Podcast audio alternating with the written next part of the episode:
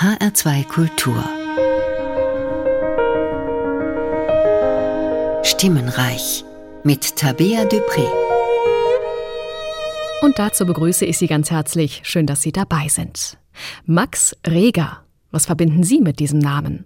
Vielleicht gewaltige Orgelmusik. Reger war ja selbst ein begnadeter Organist und konnte diesem Instrument eine Klangwucht entlocken, die selbst den Pfarrer seiner Heimatstadt Weiden um seine Orgel fürchten ließ. Vielleicht gehen ihn aber auch Regers wuchtige sinfonische Werke oder seine überdimensionalen Instrumentalkonzerte durch den Kopf. Manchmal schien Reger kein Ende zu finden. Gut 40 Minuten dauert sein Klavierkonzert, fast eine Stunde sein Violinkonzert. Überladenheit und Maßlosigkeit sind zwei Attribute, die man oft mit Regers Musik verbinden mag. Doch er konnte auch anders, feiner, lyrischer. Regers Musik kann zu Tränen rühren, ja sogar in aller Schlichtheit schön und eingängig sein. Anlässlich seines Geburtstages, der sich am 19. März zum 150. Mal gejährt hat, entdecken wir heute die etwas andere Seite an Max Reger. Und die konnte er vor allem in seiner Vokalmusik zeigen. In seinen acht geistlichen Gesängen, Opus 138 zum Beispiel, oder in seinen volksliedhaften Werken für Männerchor, von denen wir nachher eine kleine Auswahl hören werden. Außerdem entführt uns die wunderbare Marlies Petersen in die zauberhafte Welt der Elfen, Feen und Nixen. All diesen Fabelwesen hat sie ein ganzes Album gewidmet. Anderswelt hat sie es genannt, und in diese Welt werden wir später eintauchen. Auch Johannes Brahms steht heute auf dem Programm. Wir werden einen Auszug aus seinem deutschen Requiem hören, eine Musik, die wohl zum tröstlichsten zählt, was je in der Musikgeschichte geschrieben wurde. Und wir bleiben bei den Superlativen. Die wohl prächtigste, feierlichste und kunstvollste Musik wollte Heinrich Schütz seinem neuen Dienstherrn präsentieren, als er mit knapp 34 Jahren offiziell zum neuen Hofkapellmeister am Sächsischen Hof in Dresden ernannt wurde. Aus diesem Anlass präsentierte Schütz am 1. Juni 1619 unter anderem seine Psalmen Davids. So etwas hatten Kurfürst Johann Georg I. und sein Gefolge wahrscheinlich noch nie zuvor gehört. Deutsche Psalmentexte verknüpft mit prachtvoller polyphoner Mehrchörigkeit, wie Schütz sie Jahre zuvor bei Giovanni Gabrieli in Venedig erlernt hatte.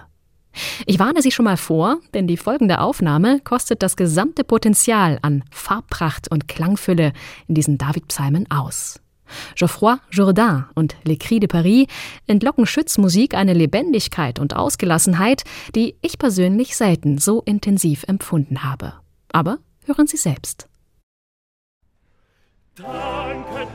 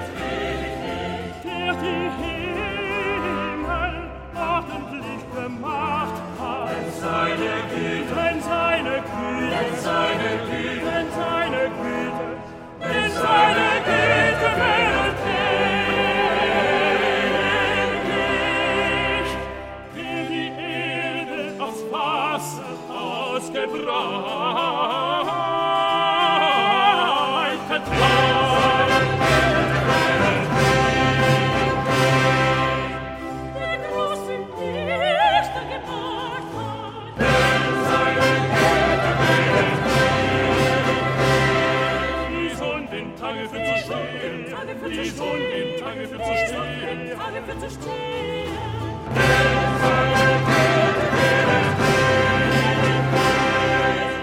Den Mond und Sterne, den Mond und Sterne, den Nacht für zu stehen.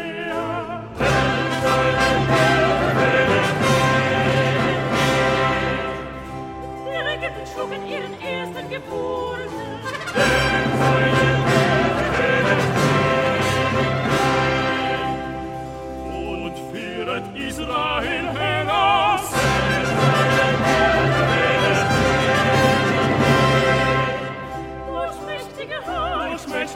Land, das mächtige Hand, das gerechten Artes, sei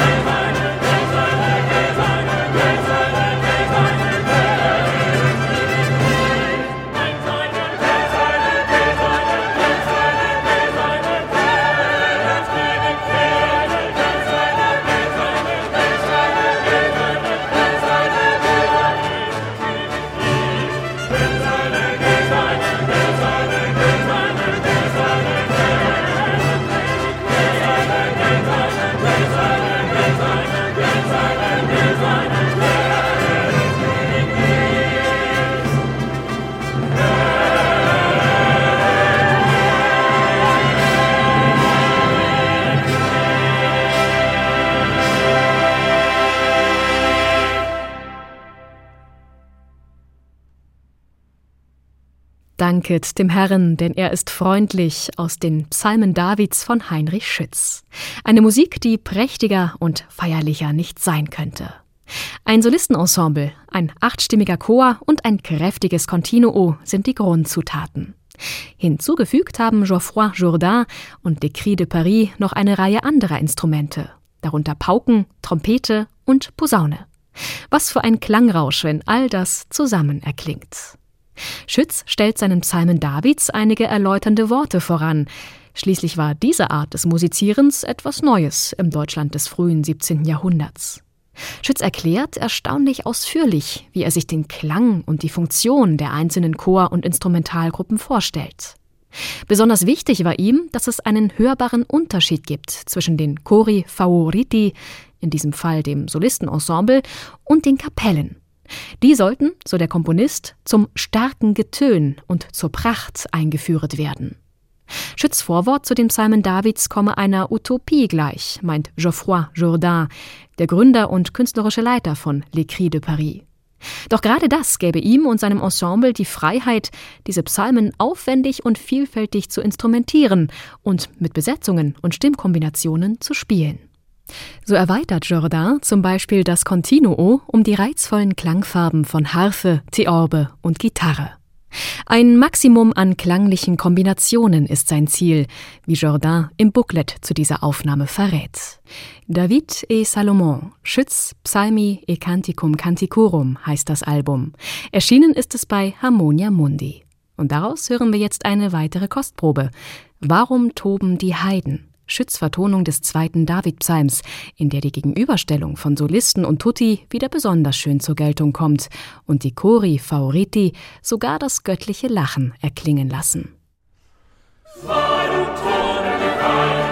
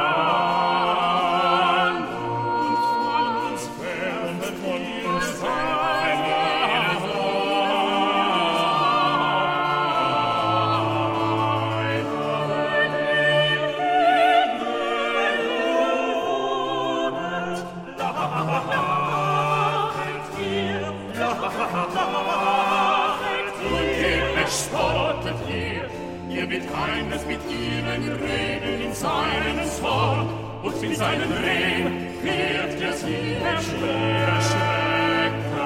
Ich habe meinen König eingesetzt auf meinen heiligen Herzen. Ich will von einer solchen Weiser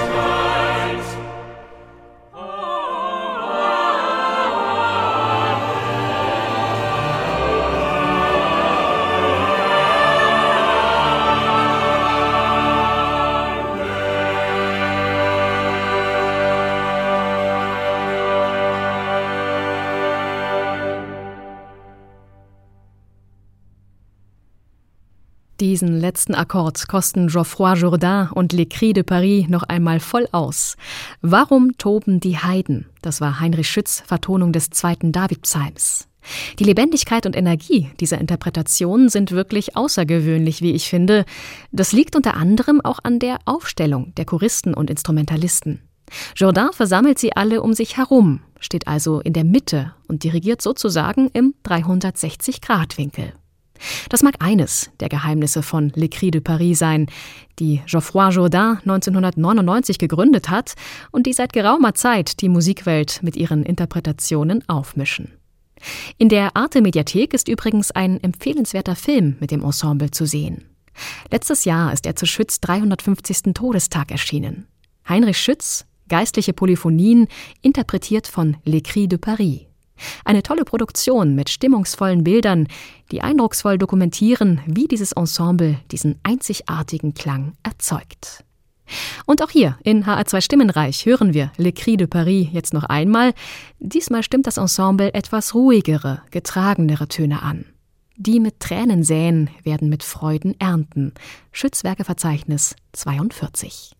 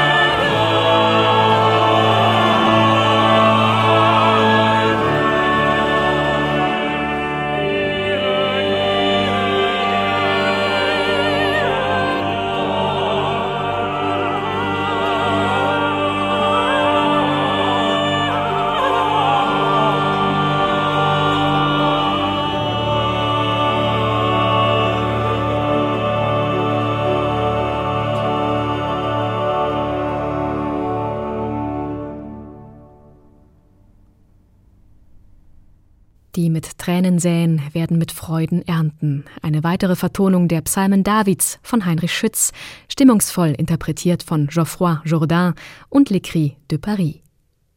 Die mit Tränen säen, werden mit Freuden ernten. Diese Worte haben über zwei Jahrhunderte nach Schütz auch einen anderen Komponisten angesprochen. Johannes Brahms hat diesen Vers in sein deutsches Requiem aufgenommen. Vielleicht hatte Brahms sogar Schütz Psalmenvertonung im Ohr, als er den ersten Satz seines Requiems zu Papier gebracht hat. Es waren bewegte Zeiten für Brahms. Seinen engen Freund und Förderer Robert Schumann hatte er zu Grabe tragen müssen. Einige Jahre später starb seine Mutter. Der Schmerz über den Verlust dieser geliebten Menschen mag ihn dazu angeregt haben, auch über den Trost nachzudenken. Was kann Trost spenden? Und wem? Vor allem denjenigen, die den Verlust erleben, den Hinterbliebenen. Und so schrieb Brahms sein Requiem nicht nur für die Toten, sondern vor allem für die Lebenden. Texte aus der katholischen Totenliturgie sucht man darin vergebens. Selbst den Namen Jesus Christus vermeidet Brahms und schafft so eine überkonfessionelle Ansprache, die alle einschließt, unabhängig davon, welcher Religion man sich zugehörig fühlt. Es sei ein Requiem für den Menschen, das nicht Trauer und Angst im Angesicht des Todes vermittelt, sondern Trost und Hoffnung schenkt. Und so beginnt Brahms sein Requiem mit Worten aus der Bergpredigt. Selig sind, die da Leid tragen, denn sie sollen getröstet werden. Wir hören diesen ersten Satz, gesungen vom MDR Rundfunkchor. David Zinman steht am Pult des HR Sinfonieorchesters.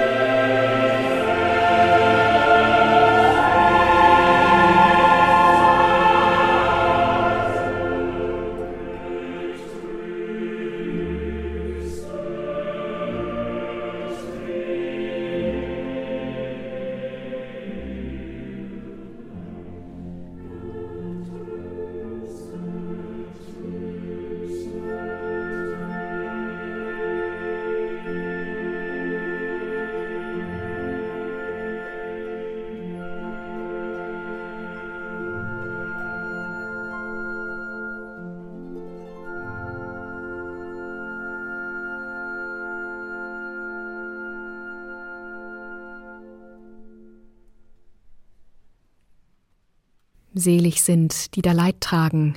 Der erste Satz aus Johannes Brahms Ein deutsches Requiem.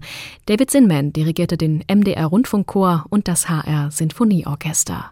Das war ein Konzert mit Schnitt vom Oktober 2019 aus dem großen Saal der Alten Oper Frankfurt. Wir bleiben bei Johannes Brahms, der uns jetzt allerdings in eine ganz andere Klangwelt entführt. Vom großen Chor- und Orchesterwerk kommen wir jetzt zum intimen Klavierlied. Die blaue Stunde entfaltet hier ihren Zauber an einem lauen Sommerabend. Es singt die Sopranistin Marlies Petersen.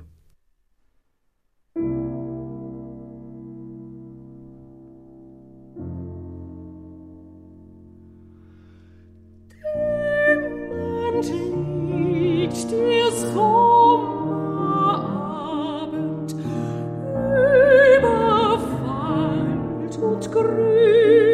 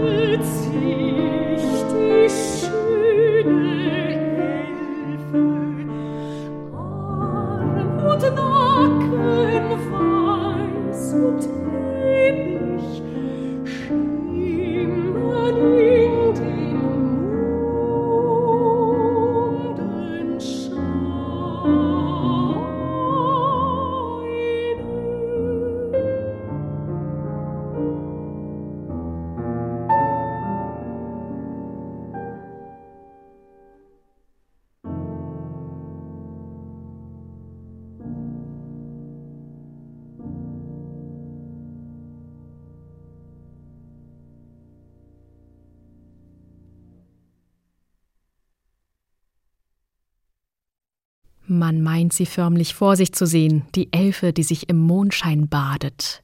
Sommerabend, so heißt dieses Klavierlied von Johannes Brahms. Den hochromantischen Text hat Heinrich Heine beigesteuert. Die Sopranistin Marlies Petersen war hier zu hören, begleitet von Camillo Radeke am Klavier. Und damit sind wir mittendrin in der Anderswelt. So haben die beiden ihr Album genannt. Es ist der mittlere Teil der gemeinsamen CD-Trilogie Dimensionen, die bei Solo Musica erschienen ist.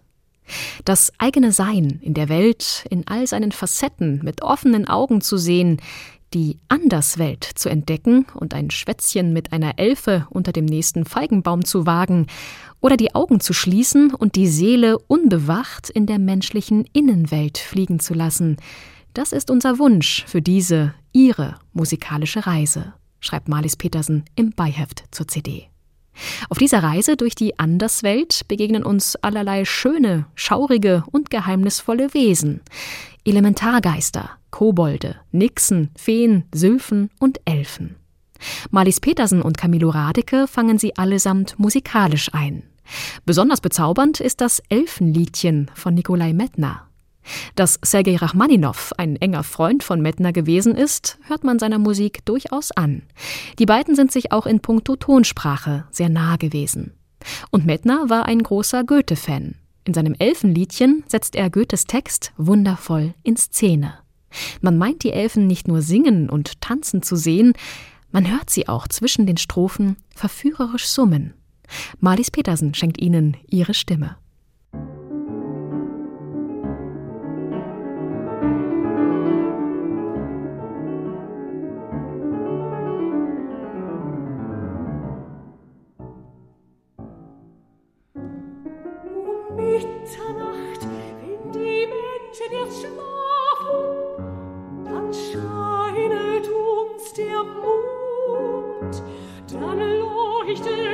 ist der Stern. Wir wandern und singen und tanzen erst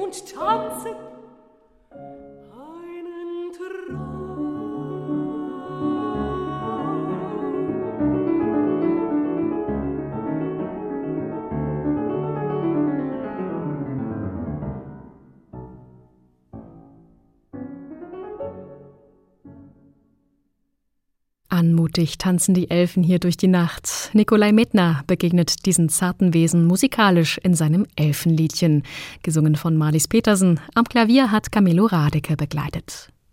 Die scheuen Schwestern der Elfen sind die Nixen. In abgelegenen Weihern und Teichen sind sie zu Hause. Schön und rätselhaft sind diese Wasserwesen. Auch sie singen, vor allem wenn sie einsam sind. Die Schriftstellerin Ricarda Huch hat ein eindrückliches lyrisches Nixon-Porträt geschrieben. Wundersam nun erscholl ihre süße, kristallene Stimme, leicht wie Luft. So beschreibt sie den Klang des Nixon-Gesangs. Der Komponist Hermann Reuter hat sich davon 1970 zu einem Klavierlied inspirieren lassen, das diese schauerlich schöne Melancholie einer einsamen Nixe einfängt.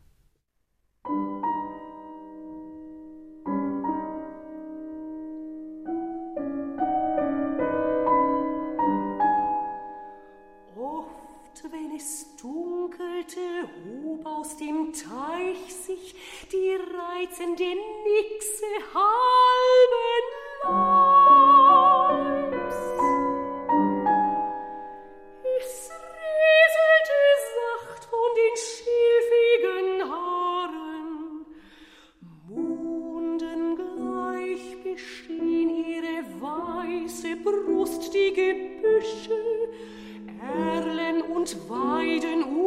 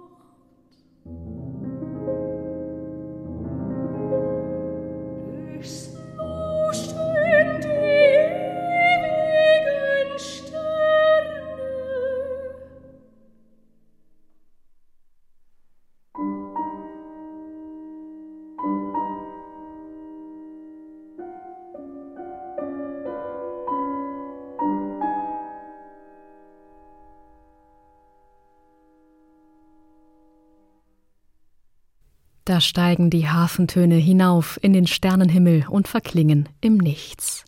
Einsame Nixe, das war ein Klavierlied von Hermann Reuter, wieder gesungen von Marlies Petersen in Begleitung von Camilo Radeke. Wir bleiben bei den Wasserwesen und kommen jetzt zu einem männlichen Bewohner dieser Anderswelt. Der Nöck fühlt sich in Flüssen und Seen ebenfalls wohl. Besonders an Wasserfällen ist er zu finden. Dort singt er und begleitet sich selbst auf der Harfe dabei. Doch selbst der Nöck ist vor Spott und Häme nicht sicher. Man sollte es sich aber zweimal überlegen, diesen Wassergeist zu necken, wie Karl Löwe in seiner Balladenvertonung Der Nöck verrät. Marlies Petersen erzählt uns die ganze Geschichte.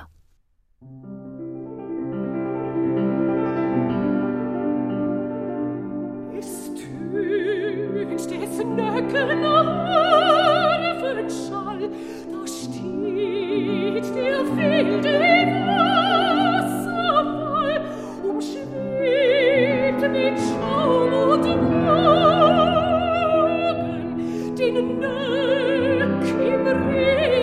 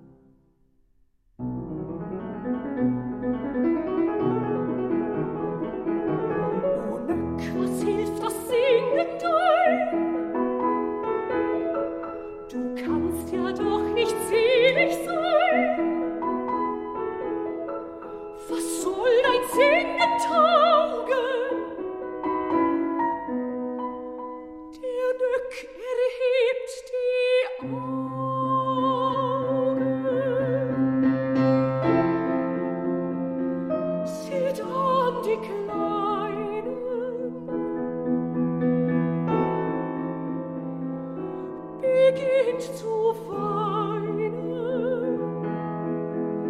und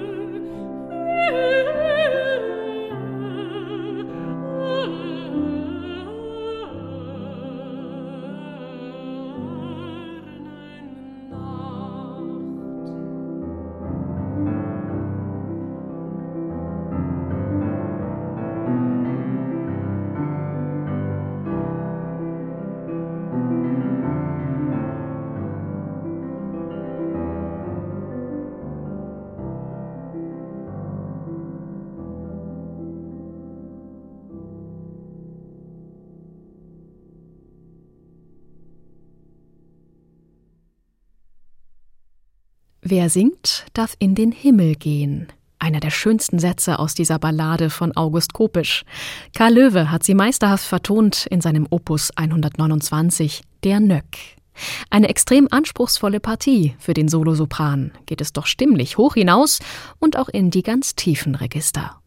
Ein leichtes für Marlies Petersen. Die Sopranistin ist ein echtes Stimmwunder. Viermal ist sie vom Magazin Opernwelt schon zur Sängerin des Jahres gekürt worden, völlig zu Recht. Denn immer wieder gibt es etwas Neues zu entdecken an ihrer Stimme, die chamäleonartig wandelbar ist. Ob Lied, ob zeitgenössische Konzertliteratur oder große Opernpartien, Marlies Petersen berührt, begeistert und bleibt im Kopf. In Sindelfingen ist sie geboren worden und hat vor ihrer Karriere als Opernsängerin in einer Popband gesungen. Auch mit Chanson und mit Musicalliteratur ist sie in Erscheinung getreten, bevor sie 1994 ihre Opernlaufbahn an den städtischen Bühnen Nürnberg begonnen hat. Seit 2003 ist sie als lyrische Sopranistin weltweit erfolgreich unterwegs. Anfang April dieses Jahres ist sie bei den Osterfestspielen in Salzburg zu Gast und wird die Elisabeth in Wagners Tannhäuser singen und gemeinsam mit Jonas Kaufmann, Christian Gerhaer und Elina Garanscha unter der Leitung von Andres Nelsons auf der Bühne stehen. Auch dann werden wir wieder neue Facetten an dieser außergewöhnlichen Sängerin entdecken, da bin ich sicher. Hier hören wir Marlies Petersen noch einmal, diesmal mit einem Klavierlied von Max Reger, Maiennacht, Opus 76, Nummer 15.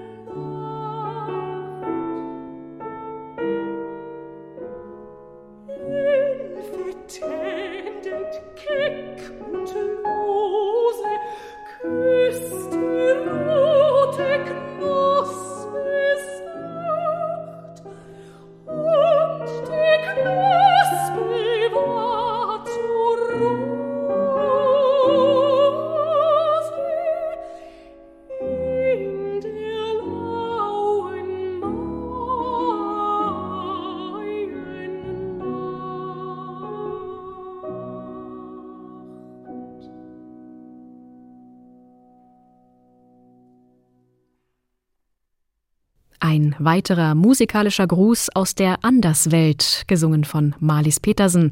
Camillo Radeke hat am Klavier begleitet. Das war die Maiennacht, Opus 76, Nummer 15, ein erstaunlich zartes Klavierlied von Max Reger. Zartheit assoziiert man vielleicht eher weniger mit diesem Namen. Reger tendierte eher zur Maßlosigkeit, sowohl in seiner Musik als auch in seiner Lebensführung. Heute würde man ihn wahrscheinlich einen Workaholic nennen. Ständig war er am Schreiben, Überarbeiten, Spielen, Dirigieren und Unterrichten. Um dieses Pensum durchzuhalten, trank er badewannenweise Kaffee, wie er selbst sagte. Auch beim Essen war Zurückhaltung seine Sache nicht, heißt es. Und wer Max Reger begegnete, wurde oft eingehüllt in eine würzige Tabakwolke, denn Reger hatte eine besondere Vorliebe für Brasilzigarren. All das mag eine Rolle gespielt haben, weshalb er mit gerade mal 43 Jahren an Herzversagen starb. Er war gerade nach Leipzig gereist, wo er seit einiger Zeit Professor am Konservatorium war und regelmäßig Unterricht gab. Am 11. Mai 1916 wurde er tot in seinem Hotelbett gefunden. Auf dem Tisch lagen die Korrekturabzüge seines Opus 138. Acht geistliche Gesänge. Sie gehören wahrscheinlich zum letzten, womit sich Reger vor seinem Tod beschäftigt hat. Ihn verband eine besondere Liebe zu A cappella-Chorsätzen. Bach war ein großes Vorbild für ihn, und das wird auch in seinem Opus 138 deutlich. Es ist die Kunst des schlichten Satzes, die Reger in diesen Stücken entfaltet.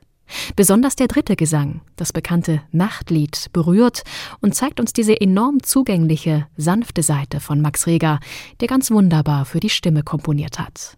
Seine acht geistlichen Gesänge singt jetzt der NDR-Chor für uns, Hans-Christoph Rademann dirigiert.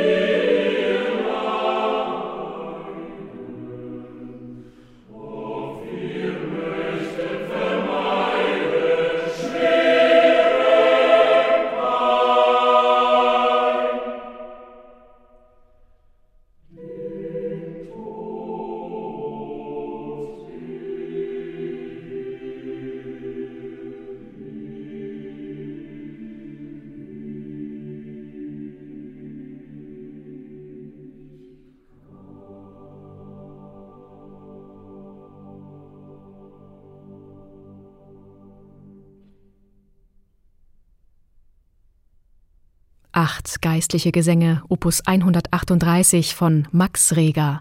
Hans-Christoph Rademann dirigierte den NDR-Chor. Am 19. März hat sich der Geburtstag von Max Reger zum 150. Mal gejährt. Noch immer gilt seine Musik oft als schwer zugänglich, sperrig und überladen.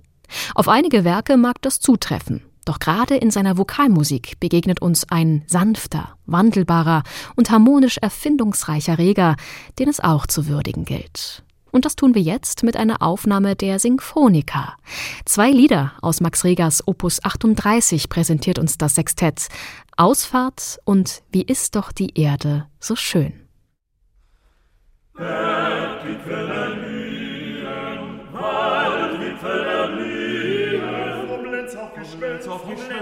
Lenz aufgeschwellt, vom Lenz aufgeschwellt, vom Lenz aufgeschwellt, Bergwipfel erblühen, Waldwipfel erblühen, zu, zu Vogel mit Singen erhebt seine Schwingen. Ich fahr in die weite Welt, ich fahr, ich fahr, ich fahr in die Welt, ich fahr, ich fahr in die Welt.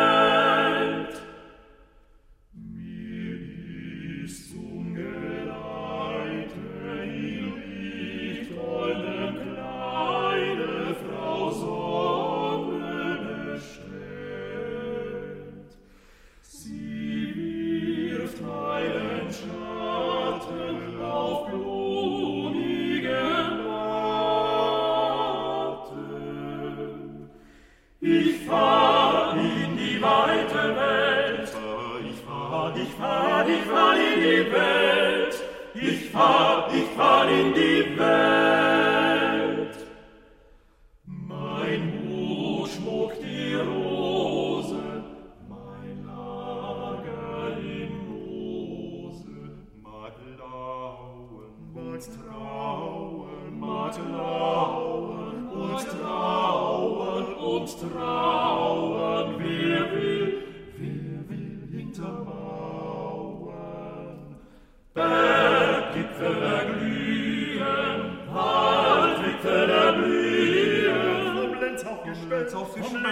Lenz aufgeschwellt, vom Lenz aufgeschwellt, vom Lenz aufgeschwellt, Berggipfel erglühen,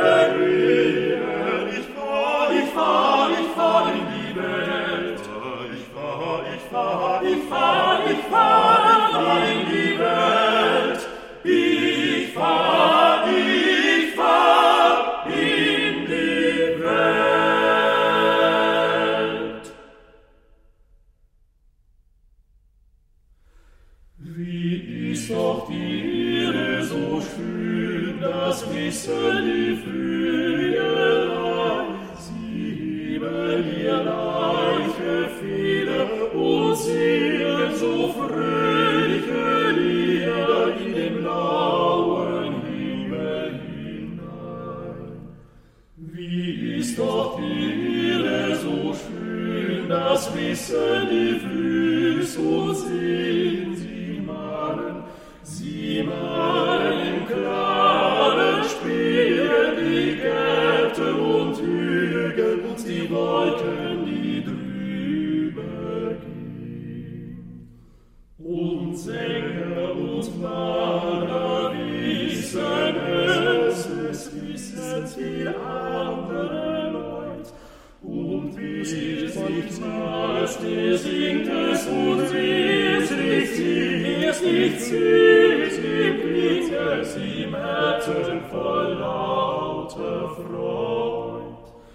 Wie ist doch die Erde so schön, so schön.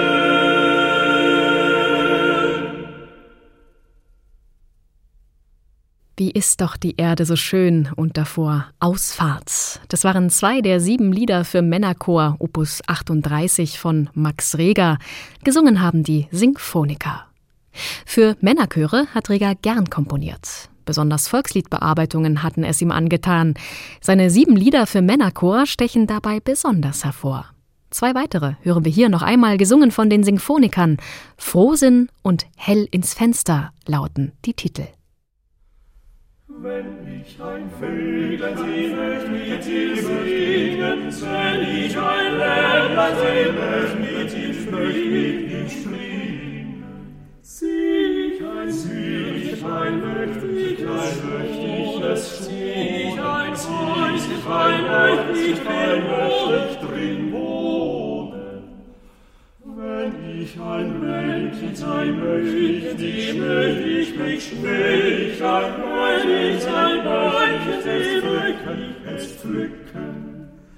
Wenn ich ein Streich sehe, möcht ich es Franzes, sieh ich ein Schmetterling, ich im Tanz, im Tanzen. Wenn ich ein Mägdlein sieh, Mägdlein sieh,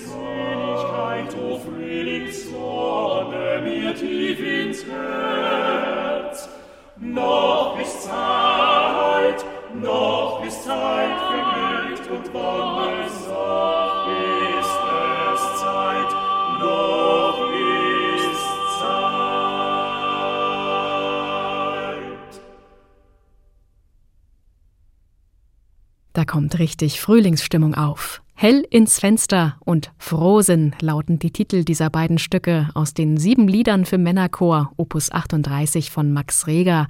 Gesungen haben die Sinfoniker. Und mit diesen frühlingshaften Klängen möchte ich mich für heute von Ihnen verabschieden. Schön, dass Sie mit dabei waren.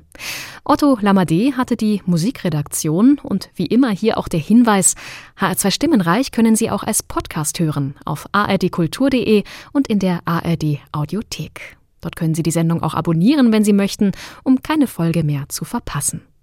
Die nächste Ausgabe von HR2 Stimmenreich erwartet Sie in zwei Wochen am 12. April. Dann übernimmt wieder mein Kollege Martin Grunenberg. Wir hören uns am 26. April wieder. Ich freue mich drauf. Am Mikrofon war Ihre Tabea Dupré. Machen Sie es gut.